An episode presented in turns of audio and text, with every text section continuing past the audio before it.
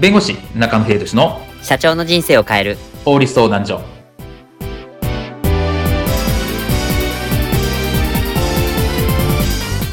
こんにちは弁護士の中野秀俊です。こんにちはアシスタントの堀内隆です。この番組は IT 専門の弁護士中野秀俊がこれはすぐに使える法律主に企業法務の知識を分かりやすくそしてちょっとコミカルにお伝えする番組です。よろしくお願いいたします。今回テーマは会社から会社都合で早上がりをさせられた。これは法律的に OK か？です。今日は仕事がないから早く上がっていいよと言われた時この場合時短した分について賃金はこれ支払われなくて良いものなのでしょうか？今回はいわゆる早上がり会社都合による相対ですね。における賃金の扱いについて今回伺いたいと思います。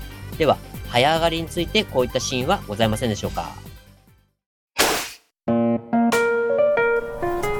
いらっしゃいませありがとうございましたふうなんだってこの1ヶ月も店舗への派遣になったんだ。まったくあの社長はもう。ああ、とはいえ、今日は雨が降ってるから暇だな。おーい、元気でやってるか？あ、社長おはようございます。しかし今日は雨がよく降るな。ですよね。おかげでピークとなるこのお昼時間でもお客さんが少なくて。あそうそう、それ、店長からも聞いた。なので、あとは店長一人で賄えるから、お前は今日上がっていいぞ。え、本当ですか？おういいよ。自由時で上がってくれ。よっしゃーあ、残りの時間分の給料ってこれどうなるんですか？え支払わないぜ。え、そんな？そんな、じゃねえよ。働いてないんだから無給になるに決まってんじゃん。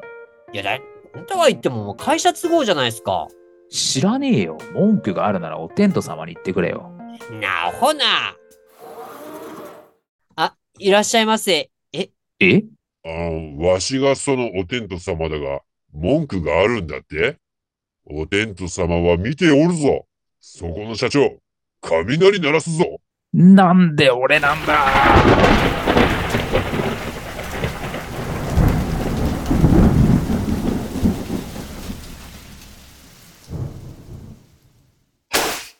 今回のテーマは、会社から会社都合で早上がりさせられた。これは法律的に OK かについてお話を伺います。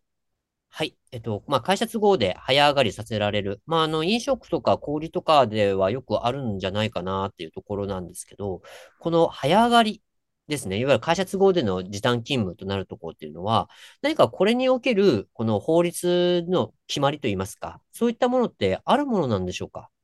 そうですね。これも結構ご質問いただくんですけど、はいあのまあ大前提として、当然働かない分、うん働いてない分については、まあ、お給料は払わなくていいっていう大前提はあるんですね。はい。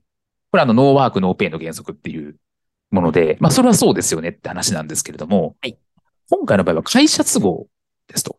はい。でもお客さん少ないから、もういいようん。とか、ここれ、これこれこういう理由で早く上がってくださいと会社の方から言った場合はいにどうなるのかって話なんですね。はい。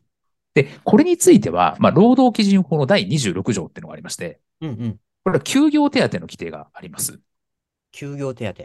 はい。これによると、いわゆる使用者、まあ、会社側の責任で休業させられた場合についてはうん、会社はその労働者に、まあ、賃金の、まあ、100分の60、まあ、60%ですね。はい。以上の手当を支払わなければならないっていう規定があります。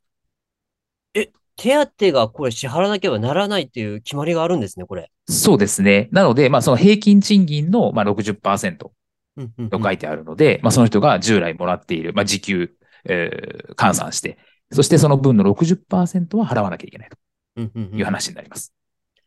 はあ、そういう決まりがあったんですね。そうですね。まあ、なので、例えばじゃあ1日の平均賃金が1万円だったとしましょうと。はい。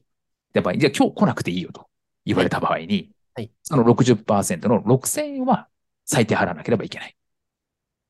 はあ、なるほど。とした場合、例えばその日、あの、まあ、例えば早上がりで、まあ、4000円分しか働いてなかった場合、例えば時間で働いてなかった場合、残り2000円分は会社が払わなければいけないってことになるんですね。そうですね。その差額分っていうんですかね。もらってる分と、うん本来なら1日得られたはい。分の、1日得られた金額の60%の金額はい。の差額は請求ができるという形になります。はあ、これちょっと、全然ちょっと存じ上げませんでした。本当にもう早上がりでもう上がっていいよって言われたら、もう、あの、上がって、まあ、その分払われないっていうのが普通だなとちょっと思ってたので、これはすごく盲点でした。そうですね。なので、まあ、これ一応労働基準法なので、はい。いわゆる労働者と言われている方たちが対象ですと。だから当然アルバイトとかパートとかも含まれます。そうなりますよね。はい。ただ、私も夜職してたんですけど、いわゆる夜夜職の方、まあ、キャバクラの方とか、うんそういうキャバ嬢さんとかうん、ホステスさんとか、これは一応個人事業主扱いになっているはいっ。ていう部分があるので、こういうはい個人事業主の方については、これは当然適用されないという形になります。なるほど。ちゃんと、いはいわゆる雇用関係にあるっていうところが、まあ、原則になるんですね。そうですね。まあ、いわゆる労働者に当たるかどうか。まあ、その、キャバ嬢さんとかホステスさんが、えー労働者に当たるか結構争いがあるんですけど、はいはいいわゆるそれに労働者に当たれば、この規定が適用されますし、労働者に当たらなければ、そもそも労働基準法の適用外なので、はい。そこは注意が必要かなというふうに思います。